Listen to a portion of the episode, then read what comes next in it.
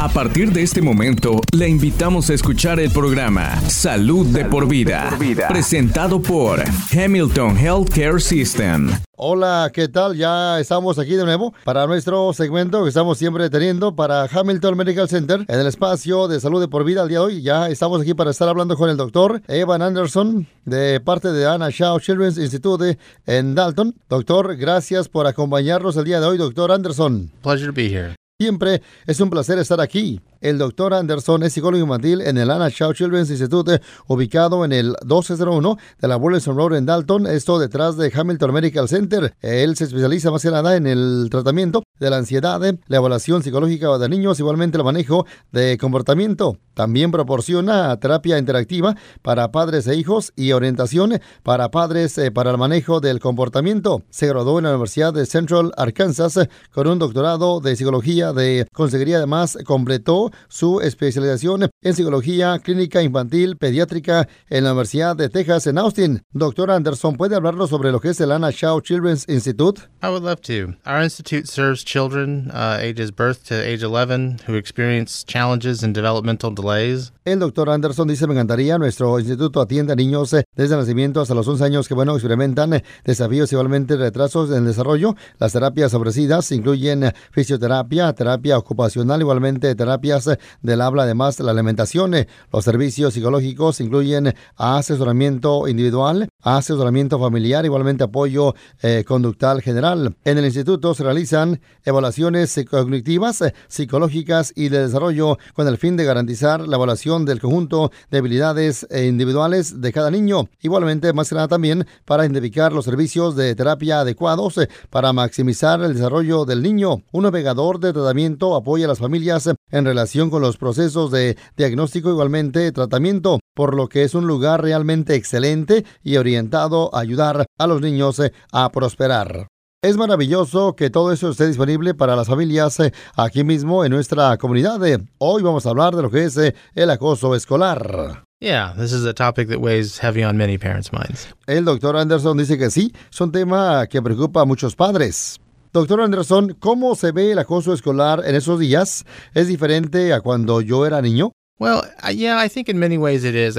when you ask somebody to, I guess, conjure up a an image of a bully. They they will often describe a child that's a head taller than everybody in the classroom. El doctor dice, sí, creo que lo que en muchos sentidos, cuando alguien se imagina a un acosador, eh, a menudo se trata de un niño que es eh, mucho más alto que todos en el salón de clase, tal vez un poco tonto e incluso físicamente agresivo. Este es un este, estereotipo de un tipo de acosadores eh, que existen, niños que, bueno, quizás sufren malos tratos en su casa o en otros eh, entornos y, bueno, están tratando de recuperar esa sensación de poder mostrar los mismos comportamientos eh, frente a otros niños. Pero es solo una proporción muy pequeña de los acosadores, un tipo mucho más común que existe hoy en día está relacionado con el llamado acoso eh, cibernético. Al estar analizando las relaciones en las que existía acoso en el pasado, tendíamos a enfocarnos en la relación entre la víctima y el agresor. Y eso era todo, pero el acoso cibernético ha introducido eh, un concepto completamente nuevo. ¿Qué es el acoso cibernético? Yeah, so cyberbullying is um, really just digital communication that causes another person to be angry, to be sad, to be scared. El doctor dice que el acoso cibernético es una comunicación digital que hace que otra persona se enoje, se entristezca o se asuste.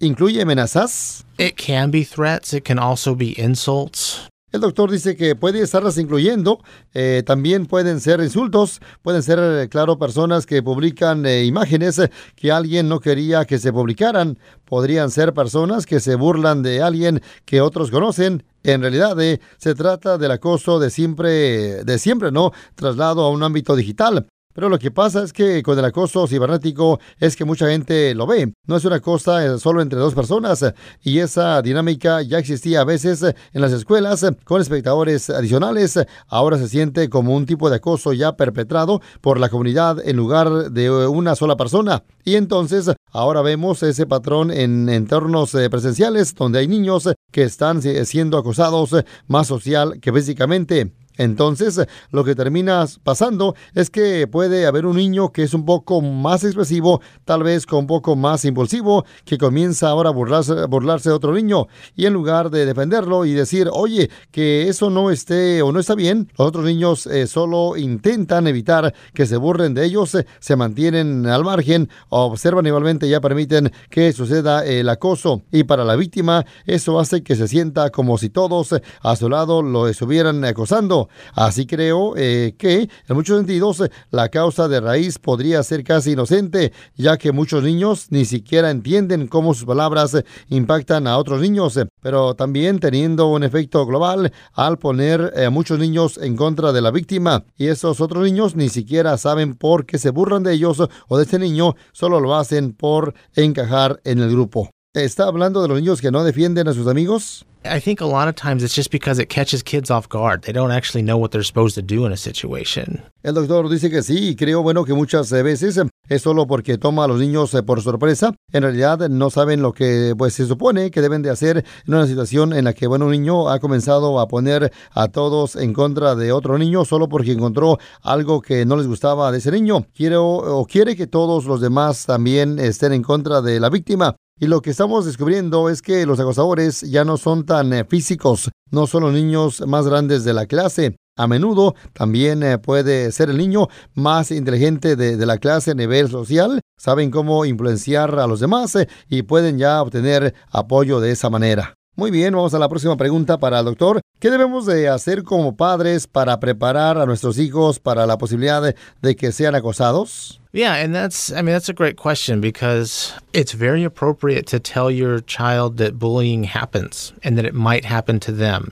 El doctor dice es una gran pregunta porque es muy apropiado decirle a nuestros hijos eh, que el acoso puede ocurrir y bueno que podría pasarle a ellos. No va a suceder solo porque se lo digamos eh, y no esperamos que haga que el niño tenga miedo de ir a la escuela ni nada de eso. Solo se trata de hablar de ello en términos neutrales, decirles que a veces los niños eh, dicen cosas malas y que eso no es un reflejo de las personas de las que hablan. A veces los niños hacen bromas. Podemos decirles que cuando vean acoso deben de defender a otros niños. Defender a otros niños es posiblemente la mejor manera de defenderse a uno mismo también, porque si alguien establece ese patrón de que aquí no aceptamos ese tipo de cosas y defiende a un niño, es más probable que ese niño luego defienda a su defensor. Y si los acosadores reciben el mensaje de que, oye, aquí no nos gusta esa negatividad, eh, preferimos hacer nuestras tareas escolares y lo que queramos hacer en lugar de hacer lo que tú quieras que hagamos, eso será algo realmente bueno. Otra cosa es de fortalecer a nuestros hijos contra eso. Una de las mejores maneras de fortalecer a nuestros hijos es concentrarnos en lo que puedan hacer y darles una oportunidad o identidad eh, eh, muy sólida. Hemos hablado eh, sobre la autoestima en este programa en el pasado y creo que la conversación sobre la autoestima es muy importante en el contexto del acoso. Podemos eh, hacerles saber que no deben de dejar que otros niños los definan y si otros intentan insultar las cosas que aman o las cosas que son, esa es su elección. Pero eso, eso no es lo que ellos son. Creo que muchas veces los padres quieren intervenir y decir, oh, bueno, ese gozador es solo un tonto e insultar al niño. Yo también caigo en la trampa esa, bueno, eh, porque duele en lo más profundo. Pero tenemos que resistirnos a eso y decir, oh, es extraño que digan eso de ti, porque me he dado cuenta de esto. Y podemos hablar eh, sobre algunas de las cosas buenas que tienen y reflexionar sobre lo extraño que nos resulta, ¿no? Que el acosador eh, diga eso. Como en muchas eh, cosas, siempre es bueno resistir esa reacción instintiva de castigar, ya sea a nuestro hijo o al hijo de otra persona, y luego también es útil más que nada el estar practicando respuestas apropiadas. Realmente quiero enfatizar esto, porque creo que muchas veces damos eh, consejos eh, no muy buenos en el momento cuando un niño llega a casa. Nos dice, alguien me está acosando y decimos, solo tienes que decir esto, y luego lo dejamos así. Pero en el momento nuestro hijo se va a poner nervioso, va a estar ansioso sin saber qué hacer, no va a poder responder apropiadamente a menos eh, que haya tenido algo de práctica. Queremos que nuestros hijos eh, respondan amable, además también apropiadamente ante un acosador. Tenemos que practicar con ellos lo que puedan decir si queremos que lo digan bien. Si no lo practicamos con ellos, seguro que no estaría pasando en la escuela. No van a poder usar esa estrategia de la que, bueno, se, pues se hablaron en casa, ¿no? A menos que se haya practicado. Así que los padres realmente deberían de practicar con sus hijos. ¿Deben involucrarse los padres si hay acoso cibernético? Absolutely, and I think uh, a lot more so than in kind of that face-to-face bullying. Um, parents kind of take a an advisor role in that. Um, they should make schools involved, or and, and, they should let them know that it's happening. El doctor dice que sí, absolutamente deberían de involucrar a las escuelas, deberían de hacerles saber qué está sucediendo. Lo último que queremos hacer es responder de la misma manera.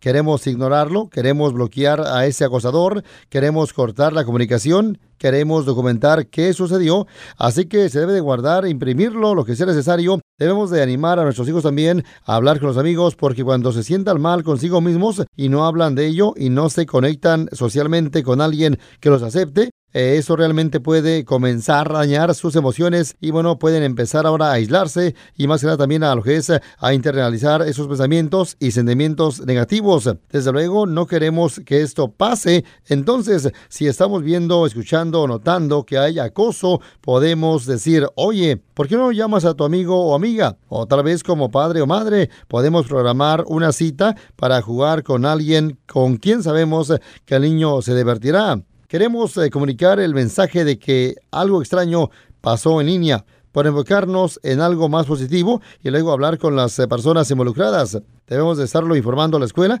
incluso si no sucede en una red escolar, porque el acoso cibernético a menudo está asociado con el acoso en la vida real. La mayoría de las veces, eh, eh, si hay acoso cibernético hacia los compañeros de la escuela, el acoso también estará ocurriendo en la escuela. Así que es bueno que las escuelas lo sepan. Eh, y también es importante no saber cómo denunciar al acoso cibernético en varias plataformas. Busque la información en las normas de la comunidad.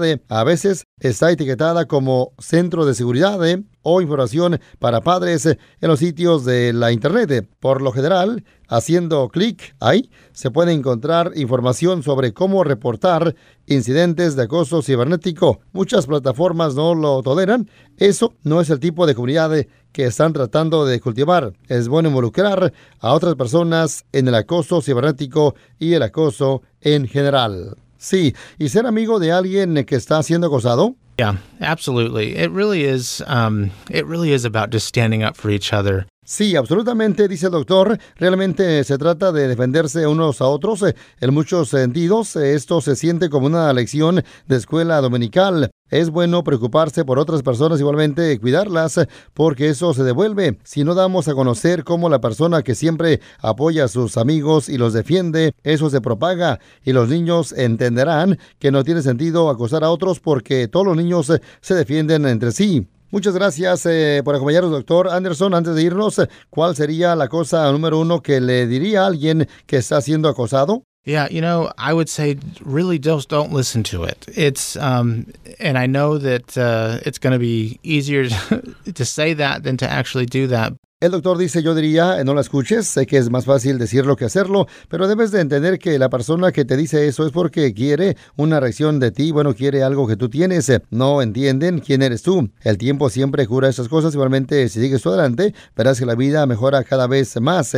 Necesitas eh, conectarte con personas que te animan y no te hacen sentir mal, porque esa es una de las buenas eh, cosas que puedes hacer muy, muy fácilmente como adulto. Puedes rodearte de gente que te anima, pero mientras estás en la escuela, estás en el mismo salón con algunas personas con las que no te llevas bien y bueno, este con otras con las que te llevas muy bien. Y solo por eso te vas a encontrar con algunas personas con las que tienes desacuerdos y algunas personas son más maduras en eso que otras. Con el tiempo, las cosas mejorarán. Muchas gracias por acompañarnos, doctor Anderson. Para obtener más información sobre, bueno, el Ana Shaw Children's Institute, llame al número 706-226-8900 o visite Hamilton Heal barra Children para pedir una cita en el instituto. Pídale una revisión al pediatra de su hijo. Este podcast de ninguna manera busca diagnosticar o tratar enfermedades o reemplazar la atención médica profesional. Consulte a su proveedor de atención médica si tiene un problema de salud. La versión en español es una traducción del original en inglés. En caso de discrepancia, prevalecerá el original en inglés. This program in no way seeks to diagnose or treat illness or to replace professional medical care. Please see your healthcare provider if you have a health problem. The Spanish version is a translation of the original in English. In case of a discrepancy, the English original will prevail. Gracias por sintonizar Salud de, por, vida, una presentación de Hamilton Healthcare System.